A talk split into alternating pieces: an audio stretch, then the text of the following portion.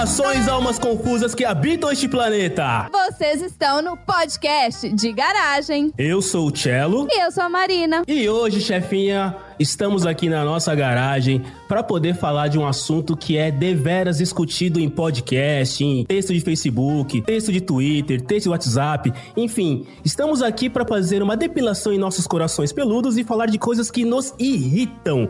Você é uma pessoa muito irritada, chefinha? Irritada? Eu? Imagina! E se tem uma coisa que me irrita, é depilação. É. Bom, too much information, eu diria, pro começo do podcast, né? Ué? Mas não estamos só eu e você aqui, temos convidados, quem diria?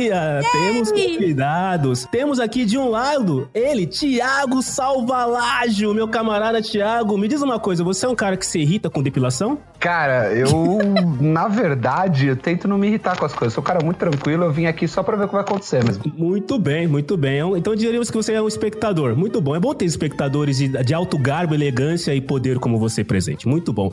E quem mais nós temos aqui, chefinha? Ah, aqui com a gente hoje tá o Tom. Oi pra todos vocês. Eu não depilo, mas eu gostaria. Quanta informação! Eu só ia te perguntar o que, que eu faço que te irrita. Esse tipo de pergunta, por exemplo. Ai, ninguém merece. Bom, mas antes da gente começar esse assunto que pelo visto vai dar bastante pano pra manga, vamos abrir a porta da garagem.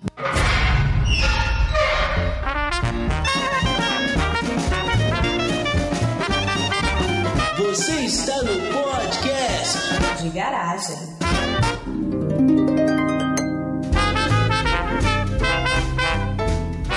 Vamos lá, vamos começar a falar dessas coisas que nos irritam. Tem alguma regra antes, chefinha, ou podemos soltar o verbo? Ah, a gente pode soltar o verbo, mas a regra número um é: provavelmente alguma coisa que irrita a gente irrita algum dos coleguinhas que está aqui presente. Então não vale ficar bravo se a gente falar que irrita alguma coisa que você faz. Vale, inclusive, você tentar melhorar.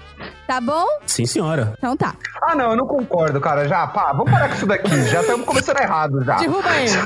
Você vai começar com essa palhaçada aí, desse jeito eu não quero, entendeu? Porque eu não vim aqui pra ficar irritado, mas você já vai começar com regrinha, pipipi, vovó, e não dá. Percebemos que regras são coisas que irritam o sol, né? Acho que já ficou bem claro isso, já deu pra Pra perceber. quem não se irritava com nada, já tá irritado, né?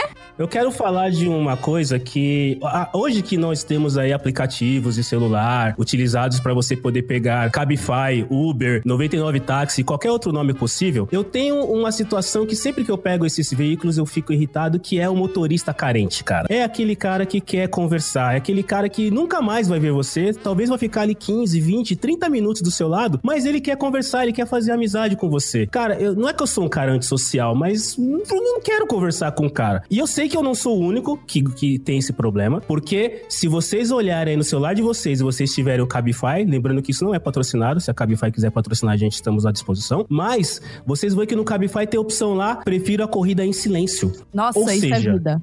Existe, existe todo um mercado de pessoas que querem pegar os seus veículos e não querem ser incomodados com perguntas do tipo: "É, e o Bolsonaro, hein? Ô, tá chovendo hoje? Ô, tá frio? Ô, e o São Paulo, será que vai esse ano pra Libertadores? Pô, pelo amor de Deus, cara, não sem condições. Isso é uma coisa que realmente me deixa bastante puto logo de manhã. Pra mim, na verdade, existe uma segunda categoria dentro do motorista carente, que é o motorista inteligentão e o motorista que sabe tudo. Então, quando a gente, por exemplo, chega no aeroporto, eu viajo sempre com a mesma quantidade exorbitante de malas e eu sei exatamente como colocar as malas num porta-malas, porque elas vão e voltam comigo com bastante frequência. Eu viro pro motorista e falo assim: olha, se você colocar as malas dessa forma, não vai caber. Você tem que colocar primeiro essa, depois. Não, dona, imagina, eu sei fazer. O que que acontece? Vou eu e uma mala do meu lado, do banco de trás. Ele não tem a visão do retrovisor e a mala continua lá. No meu São lado. parentes, chefinha. É, Thiago e Sal, eu acho que nesse momento deve ter um taxista gravando podcast falando coisas que irritam e ele deve estar falando, pô, tem uns, uns passageiros que eles acham que eles conhecem o meu porta-mala e eles querem se meter a besta de colocar do jeito que eles acham. que- O que, que vocês acham? Olha, eu acho que se eu fosse Porque o Fiesta é uma coisa, na HB20 é um mundo completamente diferente. Eu acho que se eu fosse um taxista nesse exato momento, eu estaria falando, cara, o que me irrita muito é o passageiro que quer dar opinião no meu trabalho. Porra! Imagina, eu vou lá no trabalho da, da- dessa minha querida e vou ficar falando, não, o processo aqui precisa melhorar desse jeito, ou esse e-mail que você mandou não é legal. Imagina ser crítico de podcast, né? Eu falar, porra, não, essa ordem aqui, Eu acabei de consultar aqui. Existe um podcast de taxistas que se chama Podcab. e, tem, e tem episódio que fala sobre passageiros que irritam. E os passageiros que irritam são justamente aqueles sem coração que não entendem nada de meteorologia.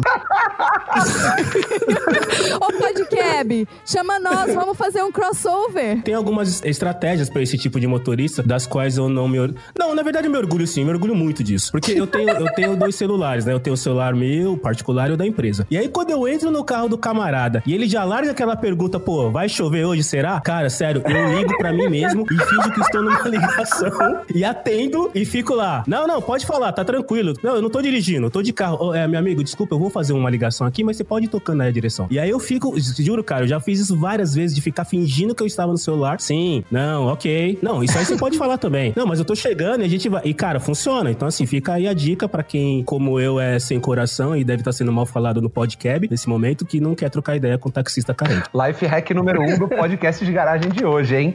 Levem dois celulares. Na verdade, eu tenho uma tática bem parecida, só que a minha tática é, como eu, eu tô sempre de fone de ouvido, e eu sou humilde, eu tenho um celular só, eu entro no carro já com o fone de ouvido falando igual uma maluca. Mesmo com, com alguém ou fingindo que você tá falando? Fingindo, às vezes é música que tá no fone. E aí eu já entro, sim, não, pode falar, eu tô entrando no táxi aqui, mas daqui a uns 20 minutos eu já cheguei. Mas podem ir falando que eu tô aqui, qualquer coisa eu tô no mute, tá, gente? E aí eu finjo que eu tô numa reunião, fico lá escutando música. De vez em quando eu solto, não, não, eu tô aqui, pode fazer isso, Marcelo, pode seguir. E aí eu fico assim, a cada 10 minutos eu finjo que eu me desmutei e que eu dei a minha opinião relevante nesse call importante que eu tô participando e parei, continuo só ouvindo. E na verdade tá a trilha sonora de Capitã Marvel dentro do fone gritando na minha cabeça. É que às vezes, eu já peguei motorista de aplicativo, de táxi, enfim, que mesmo com fone de ouvido, o cara quer conversar com você. Aliás, cara, vocês sa- vocês sabem que o universo ele conspira contra você, né? Existe um departamento dentro da área do universo que está lá justamente pra ficar trolando a gente. E um dia eu entrei num táxi e o motorista era fanho. e ele queria ficar falando. ele era fanho e ele ficava. Olha que ruim, é. Cara, não.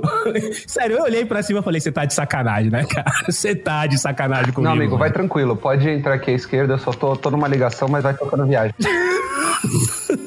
Segue o Waze. Eu sempre solto o segue o Waze. Não, moço, pode seguir o Waze.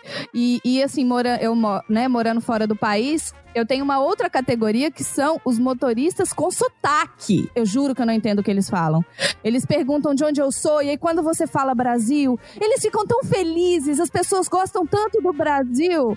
Ronaldinho! Os motoristas, tipo, tipo, chegou a Caipirinha. falar Jericoacoara. Só que ele não conseguia pronunciar mais nada, entendeu? Em inglês. Então eu. Yeah, uh-huh, ok, yeah, sure, sure. Então, assim. É, é- Não, mas esse, esse, esse motorista merecia, merecia um prêmio, cara. Que falar Jericoacoara, nem eu consigo falar Jericoacoara do jeito que... Jericoacoara. Jericoacoara. Quero ver falar Pindamonhangaba.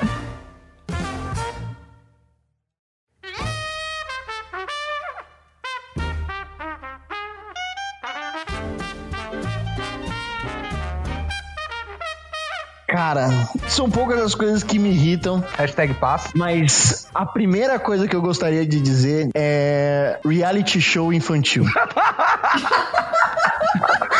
reality show infantil, eles me irritam de uma maneira profunda, mas assim, não pela exploração das crianças em si. Esse é o menor dos problemas. Explorar criança é tranquilo, não é um Não problema. pelos concordo. pais que são mega eufóricos com as suas crianças especiais. Também não é esse o problema. O problema são as crianças que, enquanto crianças, fazem coisas muito melhores do que você enquanto adulto. Já me falaram que faça você o que você fizer, sempre vai ter um asiático de 6 anos de idade que humilha você no que seja o que seja que. Provavelmente. Então, eu não sou uma pessoa que vê muito TV, mas me contaram que tem o Masterchef Kids. Puta que merda. O Masterchef Kids tem crianças que fazem, tipo, soufflé de não sei o que, que fazem rocambole de queijo brie com sei lá o que, com tomatinho cereja. Gente, eu não sei nem comprar Eu não carne. sei nem comprar carne. Não, mas, cara, não, não, quando eu era criança, a minha mãe não deixava eu chegar na cozinha e ficar mexendo nas coisas, cara. Que criança é essa que sabe fazer um soufflé, pelo amor de Deus? Pois é, em que momento essas crianças descobriram, tipo, corta a batata bem fininha, coloca o requeijão no meio delas, faz aquele empanadinho gostoso. Gente, as crianças de reality show de cozinha sabem, inclusive, as métricas que a gente não sabia quando era criança. A gente não sabia o que que era 100 gramas ou 100 ml ou 250 ml ou meio litro. Exatamente. A gente não sabia o que era nada Se disso. alguém me dissesse que era selar carne, eu ia no correio.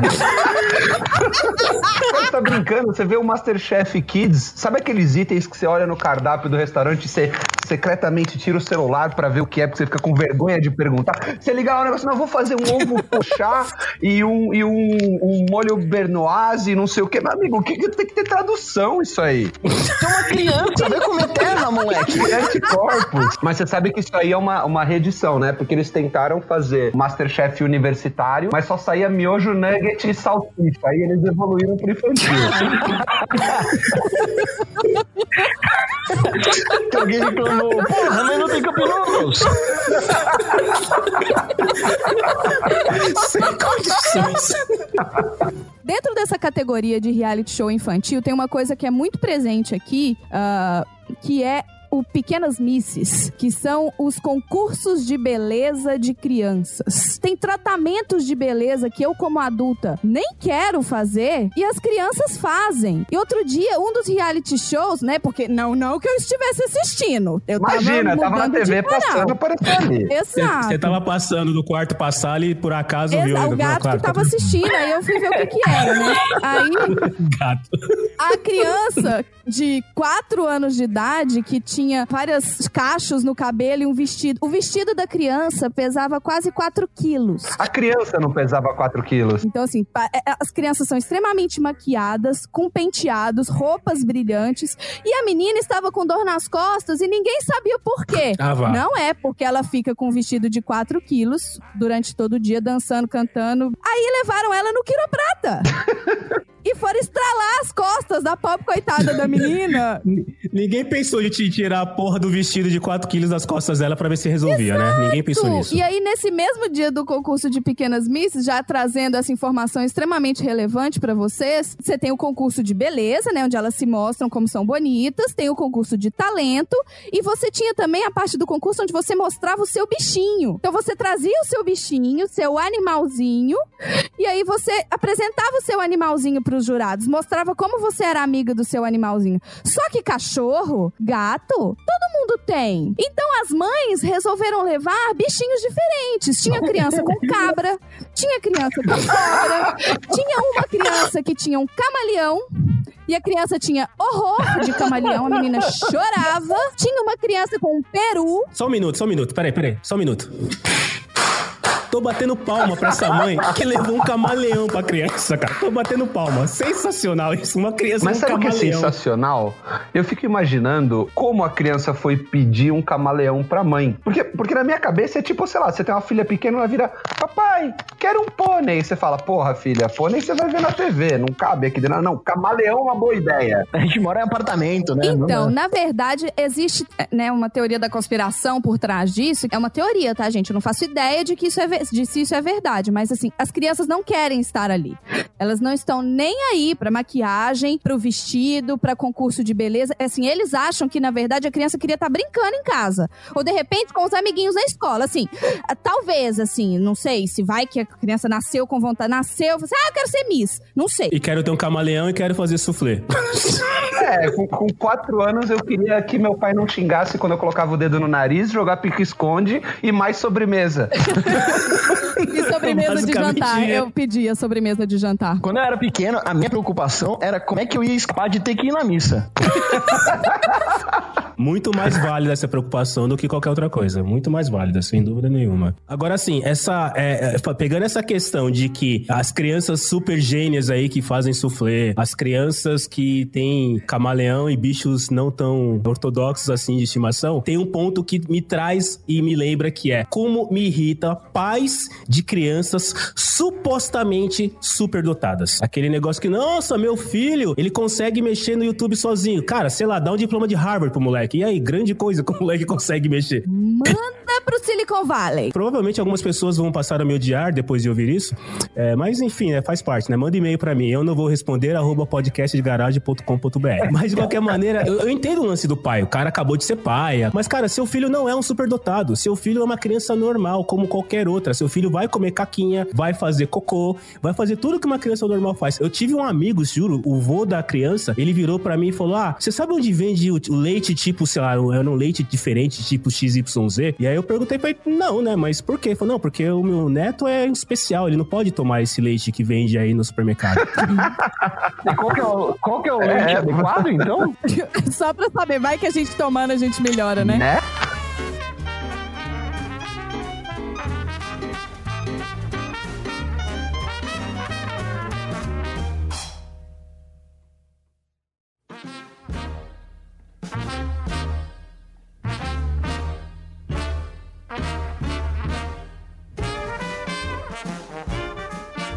Olha, entrando no ponto do, do- da cozinha e das crianças dotadas e do Masterchef, tem um negócio que me deixa maluco, que é o restaurante que te traz a conta e demora uns 15 minutos pra te trazer a maquininha. Cara, como eu fico maluco com isso. Assim, você já tá lá, a casa tá cheia, os caras. Ele quer te tirar da mesa porque tem mais umas 20 pessoas querendo sentar ali. E você já, já jantou, já tá tranquilo, já pediu a conta. O cara te traz a conta e some. Porra, você quer receber, Cara, não quer receber? Devia ter vindo junto, né, cara? Eu acho que o papel da conta já devia vir amarrado com a maquininha. Eu, eu concordo que o cara demora, mas eu tenho um amigo que ele é garçom. Ele me falou que o lance de trazer a conta e não trazer a maquininha é um lance que os garçons fazem para que eles possam ter mais tempo de atender as outras mesas sem que as mesas fiquem reclamando. Ele me falou exatamente desse jeito. Eu não entendi, como eu imagino que vocês também não tenham entendido, mas eu quis deixar registrado aqui em prol da categoria dos garçons. Será que ele quer que a mesa gire um pouco mais devagar pra dar tempo dele dar vazão nas outras mesas, pra na hora que entrar a próxima ele tá mais tranquilo pra atender? Faz sentido? Será que tem um MBA sobre atendimento de funcionários? Não, não, não, não. Vamos lá, vamos lá. Todo mundo trabalha com lógica. Nós somos razoavelmente pessoas nerds e irritadas, como diz esse próprio podcast de garagem aqui. Tem um negócio, é é simples. Chegou, pediu a comida, comeu, vai embora. É um processo de quatro etapas. O objetivo da pessoa que vai lá é o meio, que é o comer e ficar de boa. O objetivo do restaurante é ganhar mais dinheiro. Então não tem, não tem desculpa. Mas tem um intermediário nessa aí, que é o garçom.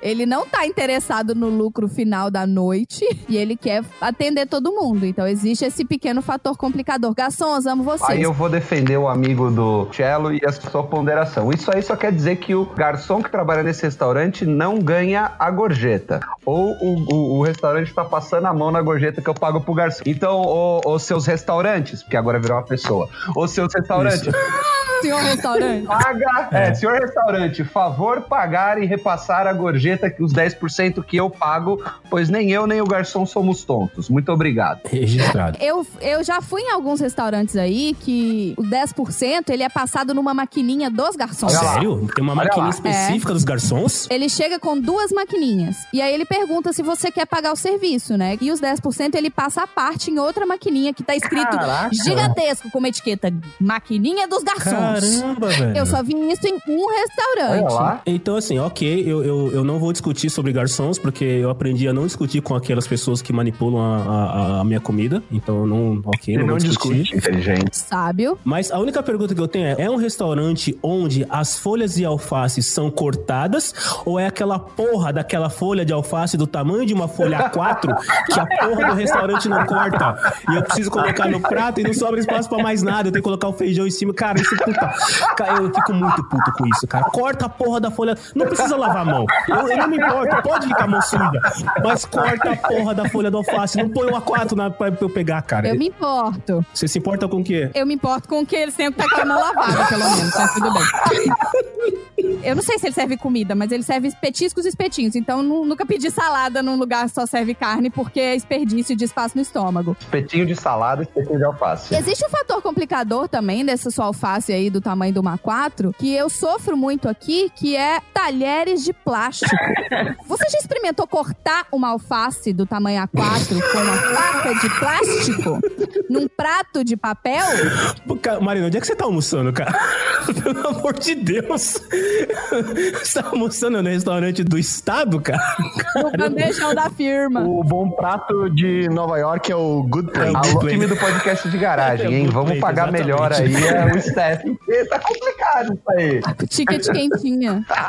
Aqui não existe essa, essa história de self-service que você senta e come lá. Aqui você pega a comida e você volta pra sua mesa. 80% das vezes, você ou você come num refeitório gigante, ou você come na sua mesa. Então, assim, os restaurantes nem têm espaço de sentar, pra você ter uma noção. Fica essa coisa de talheres de plástico, prato de papel. E quando a gente esquece de pegar o guardanapo, você tá na sua mesa. Por quê? Você não pode mais voltar pra pegar o guardanapo? O restaurante fica do lado de fora. Você vai sair da firma, vai lá na rua, atravessa a rua e vai no restaurante. Ah, moça, eu que esqueci um guardanapo. Ah, eu limpo na camisa, beleza. Ok. É, vai. Não, aí a gente vai no banheiro e rouba papel toalha. Sobre o garçom ainda, eu gosto muito do pessoal. Garçom são todos meus amigos. Inclusive, de segunda-feira eu jogo futebol. Acho que grande parte da- do, do pessoal é garçom. Abraço pros E tem garçons. uma coisa neles que me irritam.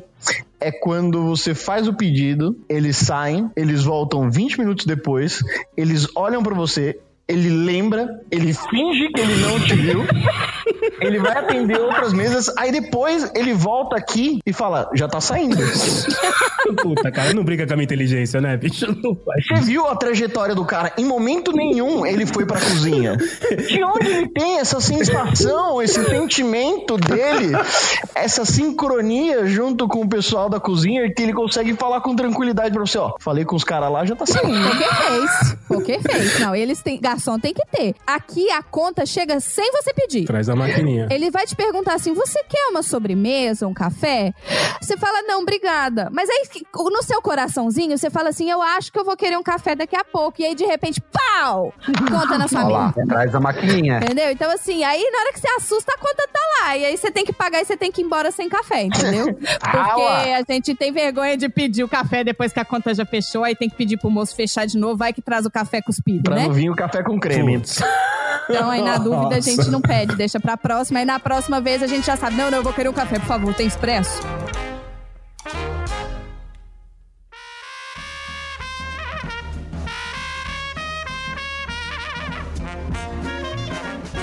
E Tem uma coisa que eu não suporto, são pessoas que usam boné em ambientes fechados. Questão de ordem, por favor. E óculos escuro. Exato, obrigada! Qual é o sentido? Por exemplo, se você vê uma pessoa com sobretudo dentro de qualquer lugar, o que, que você vai falar? Tá escondendo alguma coisa debaixo desse casaco. Ou então tá com a roupa que não devia estar usando e tá com vergonha de tirar o casaco. Mesma coisa, boné e óculos escuros. Se a pessoa tá de boné, pode ser pra tampar careca. Beijo, carecas da minha vida. Pode ser que Eu seja senti pra uma, senti uma certa alfinetada aí, mas tudo bem. Segue, segue a cena. Pode ser que seja pra tampar careca. A lógica de um boné, até onde eu sei, A é lógica pra de um ele. boné é ótimo, né? A lógica. Se é que tem uma lógica, é pra ele. É. O objetivo fundamental do É que boné ele evite que o sol é, é, entre em contato com os seus olhinhos enquanto você está usando. Então, por que raios uma pessoa usaria um boné virado pra trás? um boné virado pra trás no ambiente fechado, interno. Não faz sentido. É, é estilo, chefinha. É estilo. As pessoas usam boné em lugares fechados porque é estilo. Sim. Não. De gosto duvidoso? Ok, podemos discutir. De gosto duvidoso, mas é estilo. Então vamos complicar a situação. E se o boné é, tiver virado pra trás, dentro de algum lugar, ou seja, não tem sol, Tá. e o boné for a barreta, pior ou melhor a situação? Aí a gente tem que olhar o que que tá escrito no boné. Só justifica um boné ter aba reta se ele for um boné de propaganda de 1995. Por- Tá escrito assim, alarmes FIFO. do Nacional. Aquele do Ayrton Do Senna. Nacional. Do Nacional, boa. Aí justifica o boné ser aba reta, assim, não discordo. Boné, inclusive, boné azul nas- do Nacional do Ayrton Senna hoje deve valer uma fortuna. Fortuna. Uma fortuna. Exatamente. Agora, se não é isso, meu amor, não faz o menor sentido. Pode internar. E me irrita, sabe? Eu olho pra pessoa. E a pessoa tá num ambiente fechado de óculos escuro. E ela olha pra você. Eu finjo que eu não sei que a pessoa tá falando comigo. Eu dou uma de. Ah, você tá falando comigo? Desculpa, é porque você tá de óculos escuro. Eu não sei pra onde você tá olhando. Aí eu queria só pontuar uma coisa aqui. No final, isso é uma questão de estilo, e estilo é que nem cotovelo. Tem gente que tem mais que outros. Oi? Oi? No final do ponto, a gente vai discutir o boné dentro de casa com gente que usa pochete e camisa polo pra dentro da bermuda. Ah, é, entendeu? Então acho que é parte de uma questão maior do vestuário. aí. Exato. Gente, Pochete tá com tudo. pochete tá voltando pra moda. Tá com tudo. Eu sou da época da pochete carga. O que, que é pochete cargo? A pochete era carga, eu acho, a marca. E ela era uma pochete redonda, assim. E todas as meninas tinham quando eu era mais nova, só que eu nunca tive dinheiro pra comprar, né? Tá vendo? Certos, certos males vêm pra bem. Ainda bem que você não tinha dinheiro pra comprar uma pochete. Muito bem. E nesse bem. momento, todos os nossos ouvintes estão indo no Google digitando pochete, Pochete carga. carga. meu Deus do céu. Vocês estão falando, eu tô fazendo a imagem então de um cara de óculos escuros, de boné à barreta virada pra trás, de camisa polo por dentro da bermuda, pochete carga. Só falta tá usando uma papete, é isso, basicamente? Ou aquele mocassim que tem cabelinho. Não, não, não, não, não, não, não, não, não. Crocs. Tá usando Crocs. Só tá faltando a camiseta do Banco do Brasil que ele ganhou no ginásio do Ibirapuera quando ele foi assistir o jogo da seleção de vôlei. Por cima da polo ou por baixo da polo? Por baixo da polo. Ah, tá. Vou pedir pra alguém desenhar isso, porque esse é o. É a pessoa que mais irritaria a gente, então seria ver assim. Se, se nós vermos uma pessoa dessa na rua, a gente vai bater, né? De tanto- Criança. é, criança. Que sabe cozinhar. Com, com na mão, assim, ó, servindo. Acabei de fazer. Que sabe fazer soufflé. Acabei de fazer. E fazendo quiropraxia nas costas. Temos um resumo do programa até agora. Mas aí, pra completar, ele vai ter que ser um hipster que acha que conhece mais da sua banda que você acha mais legal e é super fã do que você mesmo. Exato. Isso também irrita Isso é um muito pouquinho, vamos dizer assim. Isso irrita um pouquinho. Tem exemplo aí, Sal? Cara, exemplo eu tenho vários, mas acho que eu vou tentar manter os meus amigos que vão ouvir aqui. Então é melhor dar uma segurada. Ele é mais sábio que Mas a assim, o- o que é difícil é. Mas um porra, exemplo de situação, por exemplo. vai ter show de tal banda. Não, porra, eles são ótimos, mas muito melhor que essa banda que você gosta é essa outra banda alternativa é, eslovaca aqui de 1912, que eu não sei, muita gente não conhece, mas eu acompanho eles desde o começo. Tipo, cara, foda-se. Não vem matar a minha vibe querendo pagar de hipster, conhecedor da cena alternativa eslava do punk rock local. Não, isso aí, cara. Sem dúvida. Não, mas aí nessa categoria entra o super fã. Porque assim, o super fã, ele tem direito a estar na sua frente na fila, mesmo que ele tenha chegado depois, só porque ele gosta mais do que você. Ou porque você começou a gostar dessa banda em 97, mas ele começou a gostar em 96, em dezembro de 96, então ele tem mais direito a essa banda do que você. E você, quando você era adolescente, você gostava dessa banda, mas ele tinha um blog sobre essa banda, onde ele ficava especulando as coisas sobre a banda. Então ele é muito são, mais são, fã são que você. parentes. Tem alguns ouvintes também agora pesquisando no Google o que, que é blog, tá? Só pra deixar claro. é, É cara. verdade. Ele era dono da comunidade do Orkut. Comunidade do Orkut. Eu adoro Nossa brigadeiro. Senhora. Ele, ele organizou o primeiro encontro dos fãs dessa banda.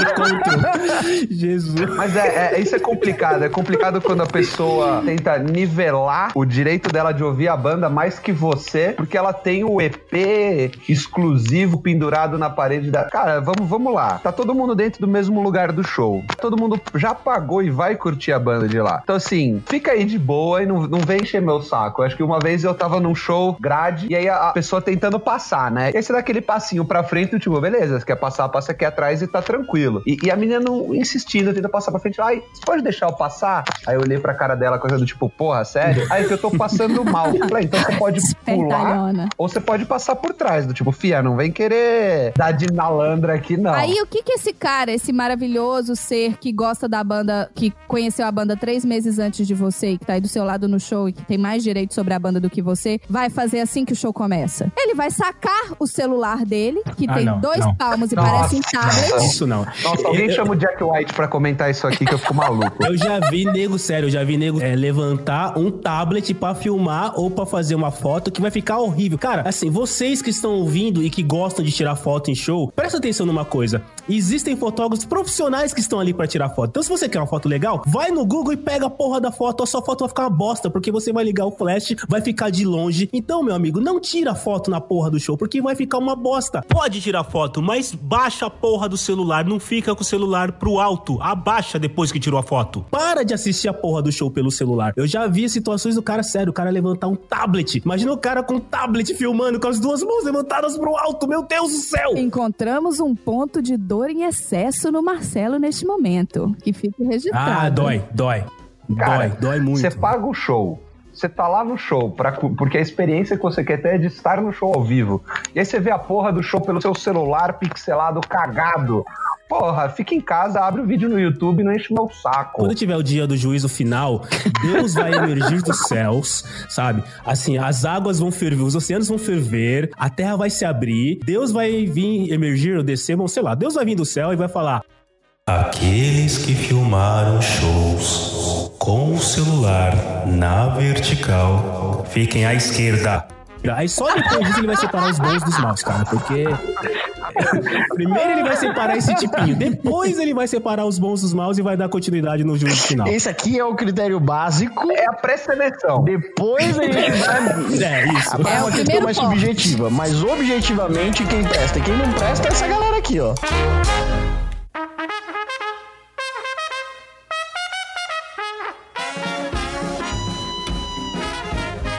É, outra coisa que eu gostaria de dizer que me irrita é o meu próprio corpo depois dos 30 anos. ele, ele tem aprontado umas coisas que às vezes eu, eu, eu, eu lembro muito bem de quando o Ronaldo pediu aposentadoria do futebol. Esses dias, por Muitas exemplo. pessoas agora estão entrando no Google e digitando. Ronaldo que já aposentou. É, é o atacante, tá? Não o goleiro, pra quem tá procurando aí. Esses dias, o meu corpo começou a pegar pesado em relação à ressaca. Ressaca. E a cada vez mais ele tá se tornando intransigente. Então eu lembro que na minha adolescência eu podia tomar um copo de vodka pura e tava tudo bem. Outro dia eu podia misturar todos os destilados dentro do mesmo copo e tava tudo bem. Nesses. Acho que faz umas três semanas atrás eu tomei Serra Malte e Heineken. E eu acordei quatro horas da manhã precisando vomitar. Você vê 30 ou você vê 70? Só pra gente então, entender. é, é, você tava comigo durante todo esse tempo. O que, que foi que aconteceu entre a gente? Então, isso se chama limites, cara. Isso se chama limites. e, e a gente conversou sério assim. Eu voltei cedo. Eu me preocupei com essa questão de não misturar destilado e, e cereais maltados, sabe? A gente teve essa conversa assim. Eu tentei respeitar meus próprios limites, mas você tá num nível de exigência que a gente não combinou. E aí, outro dia, nasceu um pelo branco. Um pelo branco. Eu ia perguntar onde, mas eu não sei se eu Não, quero. não precisamos. Too, too much information. Segue, segue a cena. E outro É. dia, e a outro dia, e, e, a- tipo, no dia seguinte nasceu uma espinha. Eita, Eu falei, gente, olha só. decide. Não dá.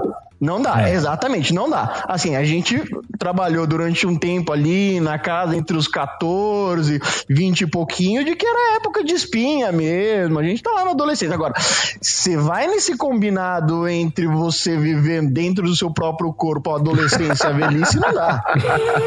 Espinha e pelo branco não dá, cara. Não dá. É a mesma coisa que você pegasse o seu carro e metesse uma roda só na frente. O resto tá com calote.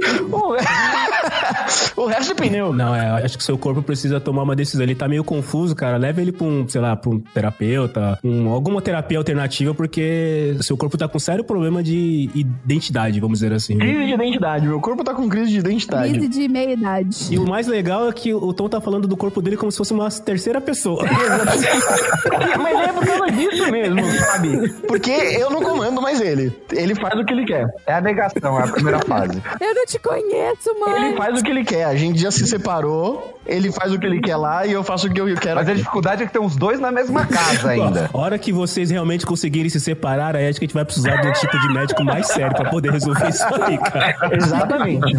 Mas a dificuldade aí pra, pra falar do, do ponto do Tom é que o corpo ele envelhece muito mais a dificuldade rápido. pra falar do corpo do cara é isso aqui, ó. Tem uma situação que, que envolve e-mails, envio de e-mails, que me deixa bastante puto e as pessoas que trabalham comigo já perceberam essa minha paranoia. É aquela situação que, sei lá, você tem 30 pessoas copiadas num plano de atividades, numa lista de atividades que vão que vai ser feita ali por duas, três, no máximo quatro pessoas dessa lista, tá? Tem quatro pessoas trabalhando e 26 aí olhando. E aí, a cada um que termina uma das suas atividades, manda lá um e-mail dizendo: Olha, terminei a minha atividade número tal. E aí, a pessoa que tá coordenando isso tudo manda um obrigado, Fulano. E aí, o Fulano manda um de nada. Mas o obrigado e o Fulano são dois e-mails enviados por 30 pessoas que não precisava. Caramba! Cara, é sério. Você quer agradecer o cara? Vai lá na mesa do cara, dá um abraço nele, paga um café pra ele na máquina, paga o almoço. Para de mandar obrigado por e-mail. Porque assim, parece que é pouca coisa, mas é sério, às vezes você vê 30 pessoas copiadas e um filho da puta super bem educado vai lá e coloca um obrigado e manda pra 30 pessoas, cara. Isso daí é o famoso e-mail padrão. A pessoa não tá mais feliz, ela não tá agradecida, ela só não quer ser tida com a babaca e ela manda o e-mail. Então, assim, se você é uma pessoa que manda esse tipo de e-mail de obrigado, cuidado. Você faz parte do grupo que precisa da autovalidação para não ser um babaca e manda e-mail de obrigado, tá? Provavelmente vou perder alguns amigos aqui. Ainda bem que o povo que trabalha comigo, ninguém fala português. E provavelmente é a mesma pessoa que só sabe clicar naquele botãozinho chamado Reply to All. Por que que nego dá Reply to All em tudo, cacete? Por que, cara? Eu, eu tenho sérios problemas com e-mail. Eu devo receber, provavelmente, entre 180 e 200 e-mails por dia. E aí, eu vou começar a fazer a lista, tem um monte de obrigado, tem um monte de Reply to All, tem algumas regras, né? Se eu estou lá na parte do concópia, eu não leio. Porque assim, se é concópia, eu não preciso fazer nada. Se eu não preciso fazer nada, eu não vou ler. Se eu não vou ler, eu deleto. Simples assim. Mas aí tem uma parte legal, que é o famoso favor me remova dessa lista. Ou seja, o cara vai lá, seja por um problema, seja por um, sei lá. Aí tem um infeliz que vai lá, aperta reply all, escreve, favor me tirar dessa lista. O problema não é o primeiro filha da mãe que faz isso. O problema é o segundo que fala, acho que estou copiado por engano nesse e-mail.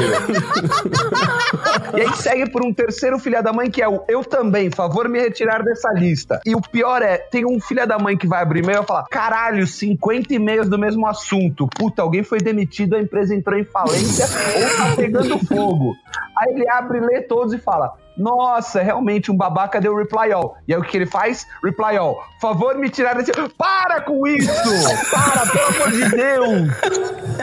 Seja você essa pessoa que não vai compartilhar corrente. Esse, esse tá junto na hora do juízo final Não, que não, vai sério, cara. antes. Vai, é, vai no pré. Junto com o cara que filma. Isso. Tem essa categoria do e-mail. Teve uma, uma empresa que eu trabalhei que ela tinha uma coisa maravilhosa chamada BRO. BRO era um maravilhoso e-mail que mandava, que era uma maravilhosa conta, um grupo de e-mail, uma conta de e-mail que ia para 100% dos funcionários nacionalmente. Toda empresa tem. Exato, só que esse era um e-mail que era aberto. Nossa. Qualquer pessoa podia mandar e-mail pra esse e-mail. Não era um e-mail que, Não. por exemplo, era só usado pelo RH. E aí, de Não. repente, a pessoa era desligada das suas funções e ela resolvia mandar um BRO falando que ela tinha sido demitida e que ela não achava certo, mas que ela agradecia a todos pelo tempo que ela passou ali na empresa. Vejam quem estão a seu redor, tomem muito cuidado com as pessoas que estão ao seu redor.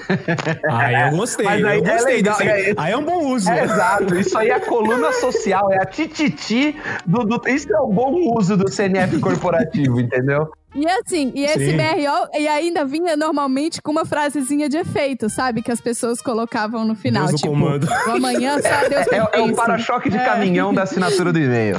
Tem outra coisa que eu tive que aprender a usar depois que eu entrei numa empresa grande no Brasil, que foi o nosso maravilhoso, amado e querido crachá. Eu nunca tinha usado um crachá, que eu tinha que passar numa catraca e depois eu tinha que usar o mesmo crachá para abrir uma porta para eu poder entrar e trabalhar. Tipo, eu só chegava nos lugares que eu tinha que ir e trabalhava. E aqui eu tenho um maravilhoso fator complicador, que é o celular perto do crachá desmagnetiza o crachá.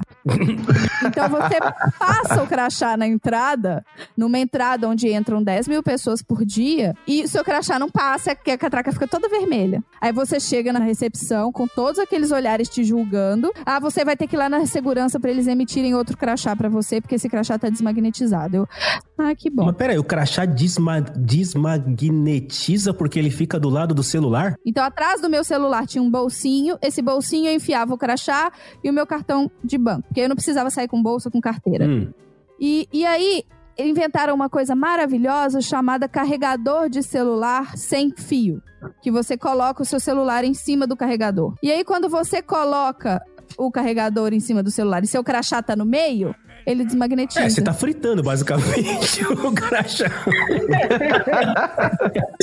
Cara, mas assim, é, você tava falando, eu tava pensando, ou esse celular seu realmente deve ser aquele famoso celular que dá câncer, né? Que as pessoas sempre falaram que o celular dá câncer. Tudo dá câncer. Tudo que é tecnológico dá câncer. Micro-ondas dá câncer, né? Tinha um papo antigamente que micro-ondas dá câncer. Mas eu juro pra você, eu ando com o meu crachá dentro do bolso, onde está o celular. E crachá, o, o celular já parou de funcionar algumas vezes, mas o crachá tá lá firme e forte, cara. Nunca desmagnetizou. Então, mas é o carregador, porque até eu comprar esse carregador, eu nunca tive problema com crachá. Depois que eu comecei a usar esse carregador, eu perdia um crachá por semana. Ó, eu não queria falar nada, hein, mas fica aí a notificação pro RH do garagem aqui, que a Marina tá mal paga e o crachá dela tá cagado. Por favor, vamos olhar isso aí, porque isso aí me irrita. Até, até o final do episódio, a gente vai ter que fazer o, todo o novo contrato pra Marina continuar trabalhando no podcast de garagem, cara. Porque o crachá não funciona. Ela almoça num lugar que o prato é de papel, o talher é de plástico e a, e a alface é um A4 e não tem. tá feio, né? Mas, ó, pra, pra evoluir no ponto do, do crachá, eu vou colocar um tópico polêmico aqui, tá? Crachá pra reservar mesa de praça de alimentação. Nossa, eu tinha esquecido disso, velho. Que pariu. Eu tinha esquecido disso. Mano, você sabe o que, que eu já fiz? Eu trabalhava em frente a um shopping. 80% das pessoas almoçavam no shopping, praça de alimentação. E aí, um prédio ao lado do nosso foi inaugurado. Ou seja, a gente já tinha todo um novo universo, uma nova empresa, com outros funcionários almoçando no mesmo shopping. E aí, a, gente recebe o nosso treinamento na empresa que eu trabalhava. Chega um cara da segurança, aponta o dedo na sua cara e fala: Você não pode largar o seu crachá. E aí, na hora que eu cheguei pra almoçar na praça de alimentação, essa outra empresa, a galera largou os crachás em várias mesas. Sabe o que eu fiz? Eu fui de mesa em mesa, catei um por um dos crachás. Fui na empresa, que eu sei qual que era, que era o prédio do lado. Falei, eu quero falar com a segurança, por favor. Você saiu correndo com os crachás das pessoas. Não, não saí correndo. Eu peguei. Eu peguei, uns, eu peguei uns 20 crachás. Saí andando, desci escada rolante, dois andares, atravessei a rua, ninguém veio atrás de mim. Pega, pega meu crachá!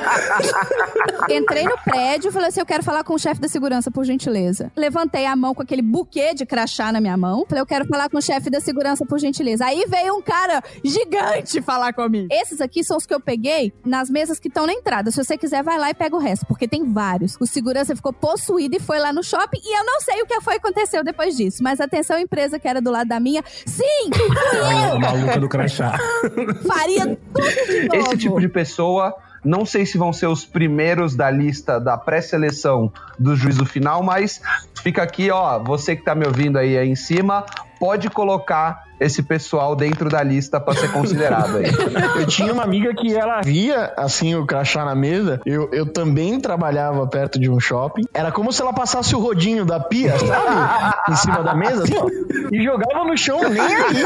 Nem aí. Se antes era um grupo de amigas de oito pessoas, ela passava o rodinho, assim, prrr, tudo crachá no chão. No outro trabalho, onde tinha também perto de um shopping, a praça de alimentação era muito pequena para a quantidade de pessoas que trabalhavam lá. Todo mundo geralmente sai como se fosse o estouro da manada do Rei Leão no meio-dia, né? Opa! E quando essas pessoas chegavam no shopping, elas começavam a jogar os crachás em cima da mesa como se fosse campeonato de bocha, sabe? e de longe, assim, tinha gente que girava o cordão assim. Como se fosse uma modalidade olímpica. Era quase uma categoria. Quase uma categoria de treinamento. Por que as pessoas não começam a fazer xixi em cima da mesa logo? É, já que é pra marcar território. Cara, não dá. Vamos Ó, voltar a ser primitivos. Eu, eu, eu gosto da ideia. Eu gosto da ideia. Chegou primeiro, ó, eu vou ali no KFC e já volto. Na porta. Aí eu te garanto que ninguém vai sentar na mesa. É que maluco, imagina o cara, o cara de pé em cima da cadeira.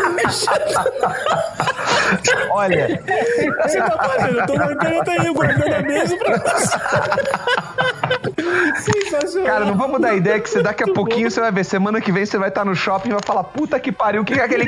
Puta, ele ouve o podcast de garagem. Eu sei quem é.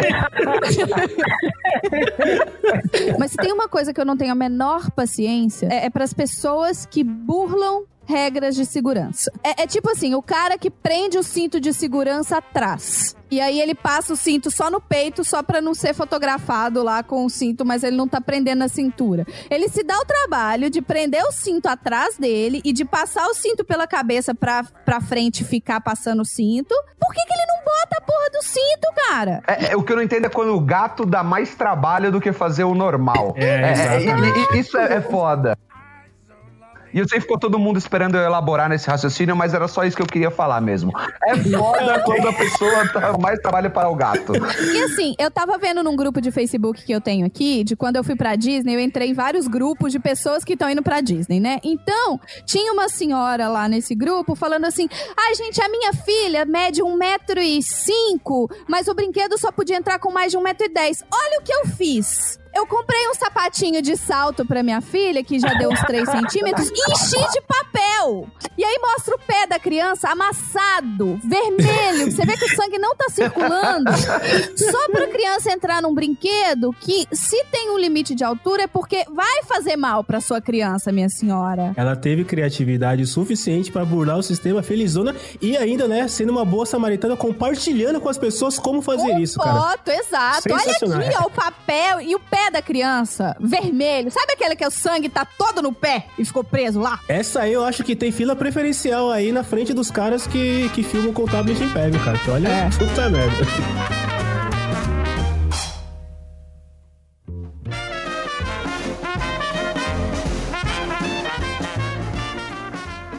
Tem uma coisa que é verdade. Onde eu trabalhava era um prédio de 20 andares. Os elevadores ficaram em reforma durante um bom tempo uns cinco meses. Era uma empresa onde tinha, sei lá, mil funcionários todos os dias. Quando vai almoçar, é o estouro da manada do Rei Leão. A mesma coisa pra voltar. E já aglomerava uma galera no hall do prédio pra ir pegar o elevador pros andares mais altos. Tinha uma galera que era espírito de porco, ficava fazendo aquele acúmulo de pessoas no hall pra subir pro primeiro andar de elevador. Eu acho que pessoas que não descem ou sobem escadas pra um ou dois andares, elas já são eliminadas assim antes de qualquer filtro pro inferno. No primeiro andar, dada aquele nível de situação caótica, você ainda contribui pra subir pro primeiro andar. Disclaimer, tá, gente? Se você tem alguma deficiência física e precisa do elevador pra subir um único andar, tá tudo bem, a gente não tá falando de você. Não, tá tudo bem. Ou, Eu tô junto é, com ou se você. o seu corpo já passou da idade onde ele não responde as coisas que você acha que ele deveria fazer também. Tipo eu, tipo eu, se você já chegou no meu estado, É, exato. Se o seu corpo tem ressaca tomando uma, uma serra malte, então você tá liberado pra poder pegar o elevador para subir um andar. No final das contas, a gente tá falando de pessoas sem noção. Eu acho que é o grande grupo de pessoas. Vocês estão falando de, de elevador, estão falando de crachá, tudo mais e tal. É o nego sem noção, cara. O que irrita é esse cara, esse elevador. Tenho o exemplo mais claro pra mim é aquelas pessoas que, cara, existe uma regra. Eu não sei se ela tá escrita em algum lugar ou se é uma daquelas regras não escritas da vida, mas assim, o elevador parou, o metrô abriu, primeiro sai, depois entra, caralho. Primeiro sai as pessoas. primeiro sai. Não, mas eu quero muito entrar, deixa eu entrar. Primeiro sai. Primeiro sai. Mas. Não cabe. Não, ca- não cabe. não cabe.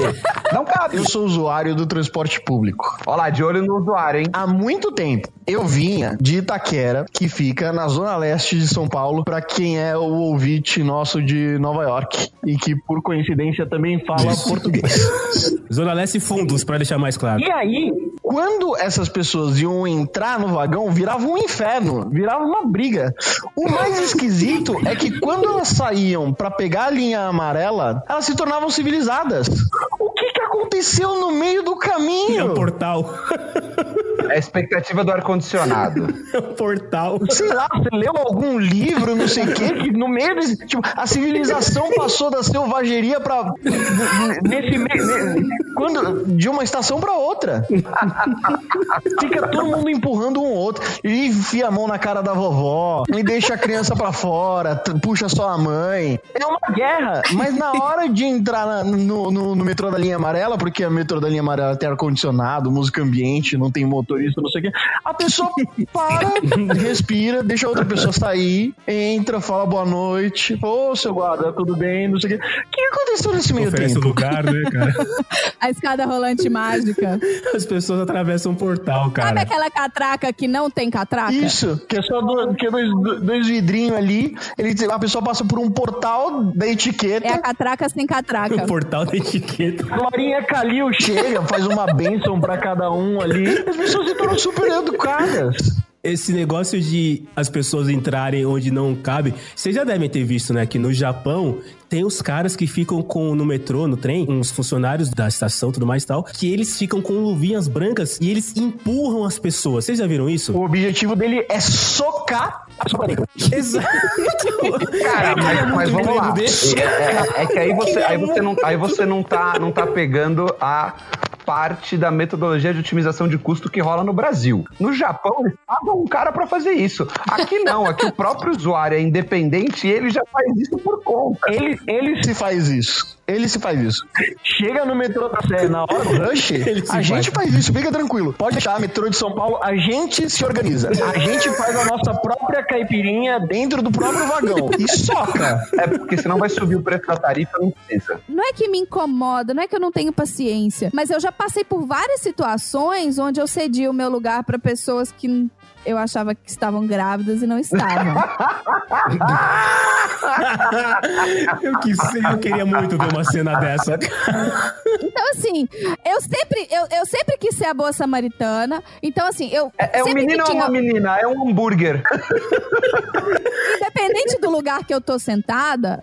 Eu ofereço o lugar, entendeu? Tipo assim, se a pessoa entrou, não é porque eu tô no, no- Ah, é porque tem gente que assim, se eu tô na cadeira que não é a cadeirinha azul, que é a cadeirinha de deficiente, eu não movo um músculo. Pode ser uma senhora de 125 anos com um andador, eu não vou deixar ela sentar, porque se ela tá em pé, tá andando, ela pode ficar muito bem em pé no metrô. Essa é a mesma categoria de gente que filma em pé. Então, assim, independente, eu sempre ofereço o meu lugar. E às vezes, se oferece o seu lugar pra pessoas idosas, ok, às vezes é fácil identificar, às vezes não é, mas assim, eu ofereço pra pessoas com dificuldade de locomoção, normalmente pra mulheres com crianças, o que me deixa puta é que ela vai e senta a criança. Ô linda, senta e senta a criança no seu colo, que é pra otimizar o espaço. Se eu tô levantando, não é pra botar os adultos em pé. Senta e senta a criança no seu É, mas colo. isso aí nem é no metrô lá, porque no metrô que todo mundo soca, vai um no colo do outro, é criança, é idoso, é gordo, é magro, é todo mundo. E tem uma coisa, essa, isso teve uma solução que eu vi muito maravilhosa no metrô de Londres. O metrô de Londres, para assim, as moças que estão gestando, senhoras que estão gestando, ele oferece um bottom escrito bebê a bordo, baby on board. Então é um, é um que você tem que ir lá mostrar o exame de gravidez e tirar o bottom na central dos metrôs de Londres, sei lá onde é que fica, como é que é. E você anda com esse. Então você vê a pessoa com o bottom, todo mundo dá lugar, porque opa, tá de bottom, tá grávida. Eu, eu inclusive, guardaria esse bottom, né? Porque assim, a barriguinha de grávida vai ficar por algum tempo. Estou visualizando um comércio ilegal de bottoms de grávidas para. De repente aparece um homem com um bottom de grávida. Agora, né? construindo o teu raciocínio, Marcela, eu já tô visualizando o cara que vai ser do Estado, que vai fiscalizar o negócio do bottom bottom e vai ter que controlar que não vai ter esse esquema que você vai fazer aí, mas no final eu vou criar um esquema que rouba do cara que rouba o bottom falsificado pra poder vender pra frente, entendeu? O governo faz o bottom, aí o cara lá na Praça da Sé faz: Ô, você tá interessado nos bottoms aí? aí depois o governo faz o selo holográfico do bottom oficial. Aí depois o cara da Praça da Sé faz: Ô, você quer um selo holográfico pro bottom? e vira essa escalada. Cara, é, é- é ótimo, porque isso faz girar a economia. De uma maneira informal, ok, mas a economia gira. Mas E vai aí você descobre que quem alimentava de itens o cara da Sé era o mesmo político que sancionou a lei que o bottom tem que ter o selo holográfico, E entendeu? que tem uma gráfica de selo holográfico. É, eu, eu também já fiz isso do- de dar o lugar de maneira inadequada. Ah, achei, achei, que, achei que era vender bottom com selo holográfico. Eu fiquei confuso no momento. Botam. Na Praça da Sé.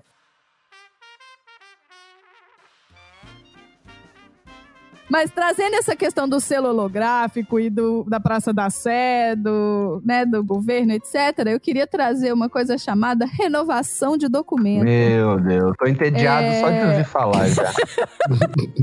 E assim, quando você recebe uma proposta muito incrível pra, de um trabalho para você morar fora do país, você descobre que nada que você tem é suficiente, que você tem que trabalhar novamente para ter vários novos documentos muito Isso incríveis. irrita muito. Não só para, para garantir a sua saída de onde você está saindo, como para garantir a entrada no outro lugar que você tem que entrar. Renovação de documento, independente de qual for o documento. Inclusive, vocês sabem que tem uma genialidade no Brasil que as carteiras de identidade elas não são interligadas. Não existe uma- um registro central de carteiras de identidade. Eu tenho uma carteira de identidade de Minas Gerais e eu tenho uma carteira de identidade de São Paulo, porque eu precisei renovar e não dava para ir para minha cidade renovar. E são dois números de documento diferentes. Você tem dois RGs diferentes? Eu tenho dois RGs com meu nome, sobrenome, CPF, data de nascimento, data de tudo. Usei os mesmos documentos para tirar minha certidão de batismo, etc. Mas eu tenho dois números de RG diferentes. Não, não pode dar certo isso, né, cara? E vamos, vamos ser sinceros. Começa de novo, né, cara? Não vamos começar de novo. Eu joguei no Google e teve uma repórter que fez uma matéria onde ela fez 23 RGs. Ela foi em todos os estados e, do- e ela conseguiu fazer 23 RGs com 23 números de RGs diferentes, todos com a fotinha dela lá, mesmo nome, mesmo tudo. Mas aí tem que dar um prêmio pra ela, não, pe- não pela matéria, mas pela paciência de fazer esse negócio aí, né? Porque, Mas aqui, de cara, Deus. tirar o RG em São Paulo foi assim, 15 minutos. Porque foi a minha primeira via. Eu não tinha, né, nenhuma via de RG de São Paulo. Então eu agendei, foi gratuito, cheguei no horário. Eles tiraram a foto na hora, bota o dedão lá, assina, apresenta os documentos e você agenda pra buscar, acho que uma semana, duas semanas depois. Mas assim, eu não gastei mais do que 15 minutos. Isso eu não tenho que reclamar.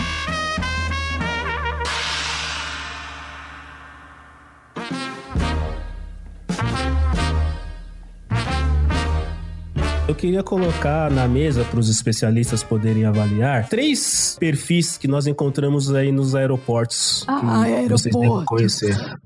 É, primeiro, aquelas pessoas que correm para pegar a mala na esteira do aeroporto. Ou seja, você tá lá esperando, né, a sua mala vir, e aí a mala da pessoa que tá do seu lado passou e foi, né, Já era. passou por ela, ela não conseguiu pegar. Cara, qual é o problema de esperar a mala dar uma volta e voltar? Parece que a mala vai e ela vai, sei lá, cair num limbo que nunca mais vai voltar. Tipo, já era. E aí, sério, eu já vi pessoas correrem assim, de, de atropelarem, de caírem atrás da mala. Mas, cara, a mala vai voltar. Isso aqui é uma esteira, ela vai e volta, né? Ela vai e volta. Então, é o primeiro perfil. O segundo perfil é o contrário, é aquela pessoa que anda devagar no aeroporto. Caralho, ninguém. Para para prestar atenção. Você está indo viajar, que é a parte boa, mas você vai entrar dentro de um tubo imenso que pesa toneladas e que vai voar. Não é, para, pra- pra- olha, faz uma análise, não é um negócio fácil, tranquilo. E aí, cara, pessoas andando devagar no aeroporto. A- Aeroporto é um lugar onde só tem gente estressada e gente com pressa. É o melhor lugar pra você fazer qualquer tipo de pesquisa sobre pessoas nervosas e irritadas. E aí tem nego andando devagar, olhando vitrine no aeroporto. Puta, cara, como eu quero matar, como eu quero bater em pessoa. Eu, quero, eu tenho vontade de arrancar o meu braço e bater com o meu braço na pessoa. Então, tão nervoso masoquista, um E bicho. realmente, é assim, quando você tá no aeroporto, é, é, uma, é uma explosão de sentimento. Porque você tá indo viajar, você tá super eufórico, não vê a hora de chegar lá, e aí, ou então, quando você tá saindo, você precisa fazer ponte pra algum lugar, você precisa sair correndo igual louco, ou então você tá apertado pra ir no banheiro porque você ficou 12 horas com a perna dormente naquele lugar. Uma criança chorando atrás de você. Exatamente. E aí você sai do lugar, aí de repente você encontra com um monte de pessoa que parece uma romaria pra Aparecida.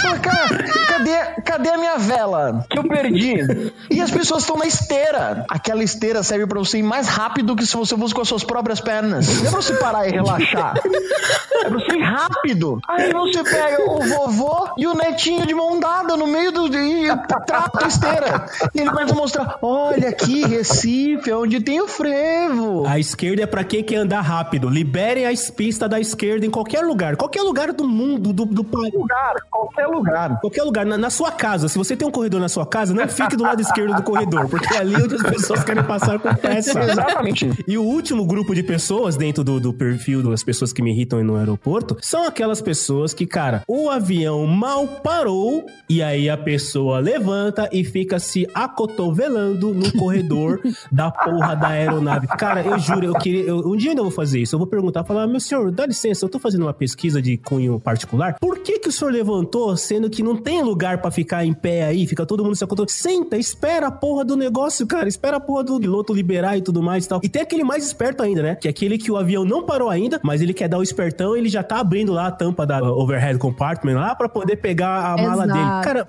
assim, né? Eu, eu não, eu sinceramente eu queria entender. Esse é o tipo de pessoa que se eu pudesse estudar, era esse cara. O cara que anda devagar no aeroporto, que corre pra pegar a mala na esteira e que o avião mal parou, o cara já tá lá de pé. Eu procuro, na maioria das vezes, eu procuro pegar a janela, não porque eu gosto da paisagem, mas porque eu não quero aquela pessoa passando por cima de mim e ficando em pé no meio do corredor enquanto o avião não- mal acabou de parar. E nisso entra aquela coisa que eu falei antes do quem burla as pequenas regras de segurança. Se as regras existem, elas existem por uma razão. Se o aviso de abrir os cintos não apagou, né? Se o aviso de estar com os cintos não tá apagado, você não tem que tirar o cinto e ficar em pé. E toda vez que alguém faz isso, eu rezo pro que o avião dê um, sabe, um pinote pra derrubar a pessoa.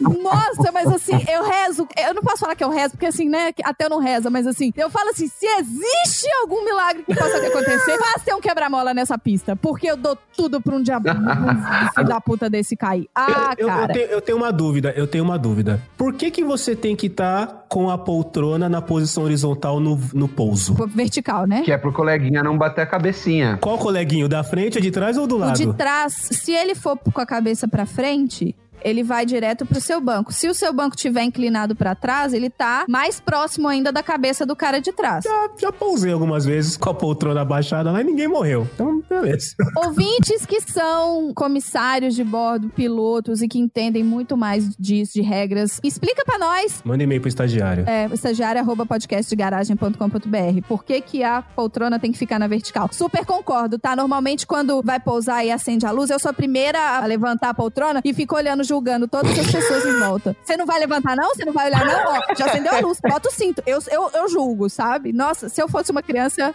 eu ia ser insuportável, porque aí eu não ia julgar, eu ia falar, entendeu? Que eu, eu- que eu me lembre, eu, eu já viajei algumas vezes de avião. Eu, que eu me lembre, a ordem das poltronas segue um crescente numeral, né? Vem a 1, a fileira, né? A fileira 1, a 2, a 3, até a fileira qual que seja a final. Que, é, até que tem lá embaixo. Vocês já perceberam que algumas pessoas, elas entram com um ticket na mão e ficam olhando pros números? Como se o cara que, que produziu o avião tivesse colocado aleatoriamente. O que seria uma coisa legal, né? Seria ótimo, assim, que o 17 viesse primeiro, depois o 24 e tudo mais. Mas presta atenção, cara. Essa mesma pessoa que faz tudo isso que a gente falou é o cara que entra no avião com o ticket na mão, olhando e conferindo se as poltronas estão na ordem. É, que- é que ele tem que estar preparado, né? Vai que ele tá lá, um, dois, três, quatro, pin. Não tem o cinco, tem o pin no lugar, porque é tipo a brincadeira do Silvio Santos. E assim, é- é- existem essas pessoas que né, que não entendem que a mala vai voltar, mas existe também um outro tipo de pessoa, é, eu, Marina, cheguei e tô vendo que a minha mala tá vindo. Então, eu tô vendo que a minha mala tá vindo, eu vou calcular pra eu ir numa linha reta e assim que eu estiver na mesma linha que a minha mala, eu vou retirar a minha mala da esteira. Você tem que calcular uma tangência pra poder chegar exatamente no momento. Só que entre eu e a minha amiga esteira, existem 27 pessoas e carrinhos, porque cada pessoa já foi lá e já pegou seu carrinho, e a pessoa apoia os cotovelos no carrinho, assim, apoia o pé, fica fazendo pra frente e pra trás com o carrinho, e sua mala tá vindo. E você precisa acessar a esteira, e você não consegue porque existe aquele bloqueio de pessoas e carrinhos que você não consegue chegar na esteira. Porque as pessoas estão lá paradas esperando um dia a mala delas aparecerem, entendeu? Pessoas que estão nos ouvindo, se vocês querem ir pro céu e não querem entrar naquele filtro de pessoas que filmam em pé, se a sua mala não tá vindo, aguarda a um metro da esteira. Deixa um espacinho, porque vai que a mala de outra pessoa tá vindo e essa outra pessoa quer pegar. Eu, vocês lembram que eu sou a pessoa que recolheu os crachás nas mesas da galera, né? Eu cutuco e falo, ó, dá licença, já que você não tá me deixando passar, essa vermelha que tá vindo é minha, pega pra mim, por favor. Não, mas se a, pessoa, se a pessoa tá ali de fiscal da mala, o mínimo que ela pode fazer é desempenhar a função até o final. Exato. Eu também acho. Falar, eu não tô alcançando, não tô alcançando, gente, vocês estão me bloqueando. Moço, pega aquela mala vermelha ali pra mim, é a minha, obrigado. E já agradeço pra não falar não, entendeu? Bom, pessoas, não andem devagar nos aeroportos. Lista. A esteira é pra andar junto com ela, não é pra ficar fazendo. É, é, não é pra ficar fingindo que você é um, que você é um Moisés abrindo o mar vermelho, né? Sendo levado pelo, pelas águas. É, espera a porra do avião parar pra levantar da sua cadeira. que mais que é pra fazer? Obedeça as Esqueci. regras de todas as regras que a aeromoça te pedir. Ou seja, em resumo, não seja um babaca. É, não seja um babaca. Em resumo, é isso. Não seja um babaca de aeroporto. A gente conta a experiência. Eu tenho experiências ótimas e tenho experiências péssimas. Eu tenho experiências ruins de voo, mas que não foi nada relacionado à companhia aérea, à equipe de bordo, e sim relacionado a outros passageiros. Que aí a companhia aérea não tem o que fazer. Não, mas eu, eu posso dizer que eu pagaria mais, não pra levar mala, não pra peso de bagagem. Vamos aí, companhia aérea, olha a oportunidade de negócio. Pagar mais pra não ter nenhum babaca no mesmo avião que você. Eu pagaria mais pra não ter babacas dentro do mesmo avião que eu. Como é que eles vão fazer pra separar os babacas? Ah, mas calma aí, eu tô dando aqui oportunidade de negócio. Não, não, Vou vai. perguntar se eles filmam com o tablet em Deveria ser igual aquele questionário que eles te dão na hora de, de passar na receita. Você está levando dinheiro não declarado, drogas, animais ou alguma, algum business ilegal aqui dentro? Ou você filma em pé. É. ou você filme, mas pronto, colocou ali e seguiu. Boa, boa. Eu acho que é um, é um nicho de mercado realmente fazer a separação. E aí eu também pagaria. E se você tem três poltronas, uma do lado da outra, ou seja, você tem duas pontas e um meio, gente, os braços são de quem tá no meio. Os braços da poltrona, das- os, os braços do meio são da pessoa que está no centro, porque ela não está nem na janela e nem no corredor, ela está ali reclusa. Quem tá na janela pode encostar na janela, quem tá no corredor pode virar pra fora, mas quem tá no meio, tá no meio. Aliás, aproveitando e voltando pro, do avião pro, pro transporte público, coleguinha que pega transporte público. Você não precisa Passe ficar desodorante. reganhado. É, passe desodorante, mas você não precisa ficar reganhado com a perna aberta dentro da cadeira. Seu Tá saco tudo não é tão grande tranquilo. assim, cara. Exato, meu camarada. tenho Você um quer enganar também. quem? Você quer enganar quem, meu Eu tenho um também não é assim. Não precisa disso tudo. Eu li um Exatamente. estudo que, digamos que, ah, que o saco masculino humano, isso é verdade. agora, cara. Não, isso é verdade. Eu diga viu, o saco feminino. Não, isso é for real. O saco humano, os É a cilada, testículos, é, os testículos humanos, eles, so- eles foram feitos de uma forma onde o homem consegue fechar as pernas. Você não precisa ficar de pernas abertas igual outros animais, que alguns animais eles ficam com as pernas abertas porque se ele fechar as pernas, espreme as bolinhas. O ser humano, ele não tem essa mesma necessidade que os animais têm. Inclusive, homens podem cruzar a perna. Mas cruzar a perna é coisa de mulher, né? Então, homem não cruza a perna. Então, o puto abre as pernas e a gente tem que ficar encostada pro canto, entendeu? Então, meninos, vamos parar com esse preconceito. Cruza a perna. Gente, cruzar a perna é tão elegante. Nossa, você fica centrado no lugar, você melhora a postura, você não incomoda o coleguinha do lado. E não adianta, não vai ser uma perna aberta que vai provar nada pra ninguém, tá, galera? Mas, mas só cruza a perna quando passar pra linha amarela, tá? Na linha vermelha pode fazer o que você quiser. Quando tiver inundação na Se tiver na linha vermelha, você vai estar em pé mesmo. A linha vermelha, filhão, é cada um por si. Eu gostaria de falar com vocês sobre o quanto me irrita sol escaldante. e tudo o que gira em torno de um dia de muito sol. Polêmico, polêmico. Até porque moramos num país tropical. É... Abençoar por D e bonito por E bonito natureza, por natureza. Primeiro que você tá num forno e não há pra onde você possa escapar. Se você ficar parado, as suas dobrinhas começam a suar. Dobrinha suando é sensacional. Se você quiser tomar qualquer providência a você não passar o resto da semana assado, você tem que ficar besuntado num treco que vai feder até o final do dia, pelo menos. Se você ficar besuntado e suar porque você já tá naquele forno, você se torna uma coisa escorregadia que é indescritível. Mas espera aí, voltando, conectando o que a gente falou antes, dá pra entrar no metrô mais fácil. Viu? Ajuda, Vamos ajuda olhar o muito. lado positivo. Ajuda muito.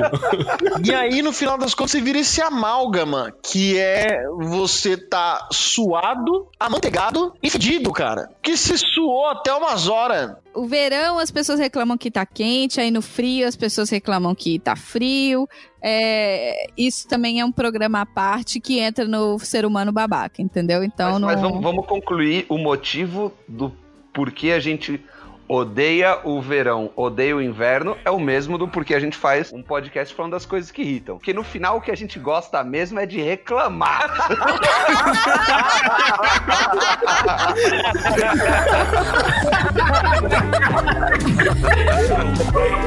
Come back to me, I'll never stray again. Just be mine once again, yes, my dear.